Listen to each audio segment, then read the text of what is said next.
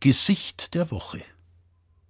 Natürlich hat jeder Stand, jeder Beruf, jede Klasse, nicht zuletzt jede Person für jeden Wochentag eine besondere Zu- oder Abneigung.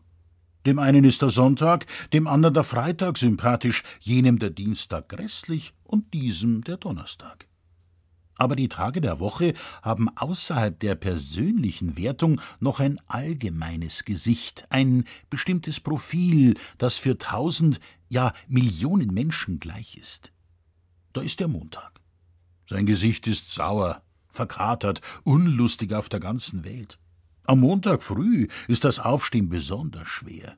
Seine Morgenstunde hat nicht Gold im Munde, sondern, wie der Volksmund spricht, Blei im Hintern.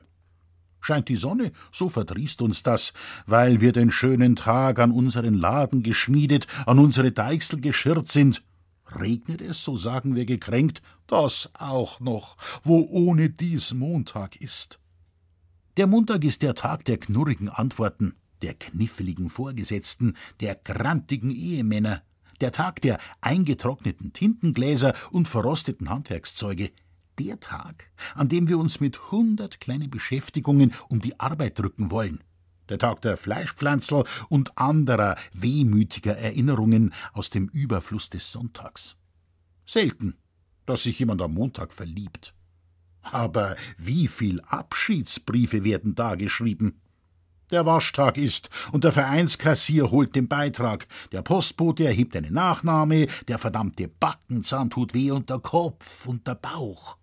Am Montag sind wir alle wieder Buben, die an der Schulkrankheit leiden. Aber niemand ist mehr da, der einen Zettel schreibt, Werter Herr Lehrer, da mein Kind unwohl ist, kann es leider nicht die Schule besuchen. Erst gegen Abend kommt der Tag ein bisschen ins Rollen. Unser Gasthaus ist leer, die Montagsstammtische sind selten. Früh geht alles Geflügel schlafen. Am Dienstag haben wir uns mit der betrüblichen Tatsache unserer Existenz abgefunden. Wir sind jetzt auf Touren gebracht. Am Dienstag wird geplant und verordnet. Da klingen die Stimmen sachlich und unbelegt, da wird angeschafft und ausgeführt, und selbst notorische Drückeberger verbringen den Tag damit, einen Organisationsplan für die geplanten Arbeiten der Woche aufzustellen. Mittags gibt es frisches Rindfleisch, gesotten. Am Dienstag zu faulenzen schafft richtige Gewissensbisse.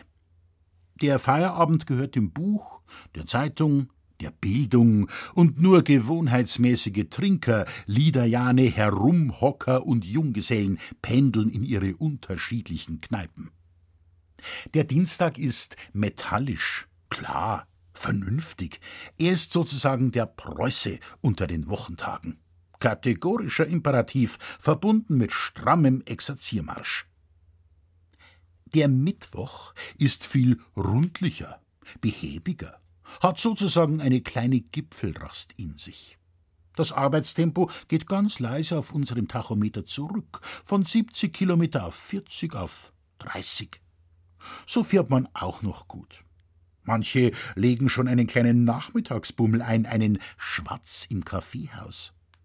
Der Abend gehört, werte Gattin, ich gehe jetzt seit Sonntag das erste Mal aus, dem Stammtisch, der Vereinssitzung, dem Kino, dem Vortragsabend, gehört der Fortsetzung bzw. Anbahnung gefühlsbetonter Beziehungen zum anderen Geschlecht. Ebenso weit weg vom Sonntag, dass das Wiedersehen Freude macht. Mittags gibt es gesottenes Schweinefleisch. Am nächtlichen Heimweg freuen wir uns schon leise auf das Weekend. Denn der Mittwoch ist ein kleiner Vetter vom Samstag. Der Donnerstag, im Zeichen der Schlachtschüssel, gehört wieder ganz einer braven, emsigen Arbeitsamkeit. Wir sind im Schuss. Aber anders als der Dienstag ist der Donnerstag schon sanft bestrahlt vom Samstag, Sonntag. Als Lohn dem Fleiße duften abends köstliche Leber- und Blutwürste auf dem Tisch. Einladungen und kleine Festlichkeiten werden nicht ungern auf diesen Tag verlegt, an dem die Gäste wahrscheinlich nichts vorhaben. Infolgedessen sagen viele ab, weil sie schon eingeladen sind.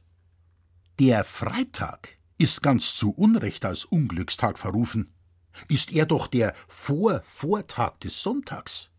Wir sehen, wie nach langer Wanderung von weitem schon die Herbergsfahne über dem nächsten Hügel wehen. Das letzte Stück schaffen wir auch noch.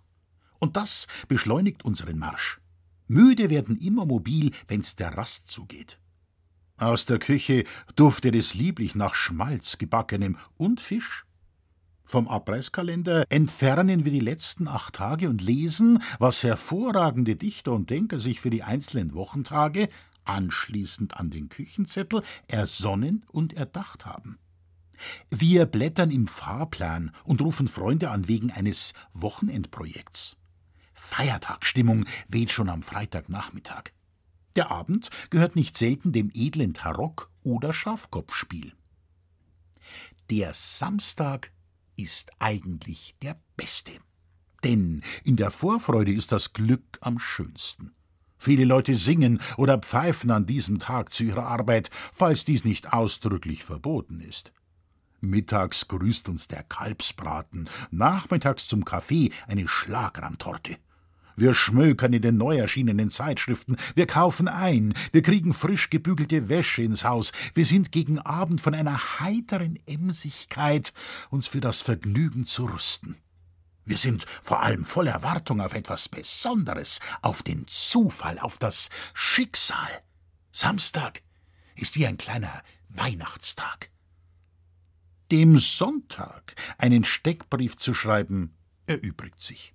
Seit seiner Erschaffung ist er in hunderttausend Zungen und Liedern gepriesen als der Hätschelhans unter den Tagen, der Tag, um den es sich überhaupt lohnt, die sechs anderen zu leben. Gut, soll er seine drei Sterne im Lebensbädeker haben. Sonntagskinder möchten wir ja alle sein. Und hat's bei uns nicht gereicht, das große Los des Sonntagskindes zu ziehen, nun, so haben wir doch eine kleine Glücksprämie. Jede Woche ein Samstagabendkind zu sein.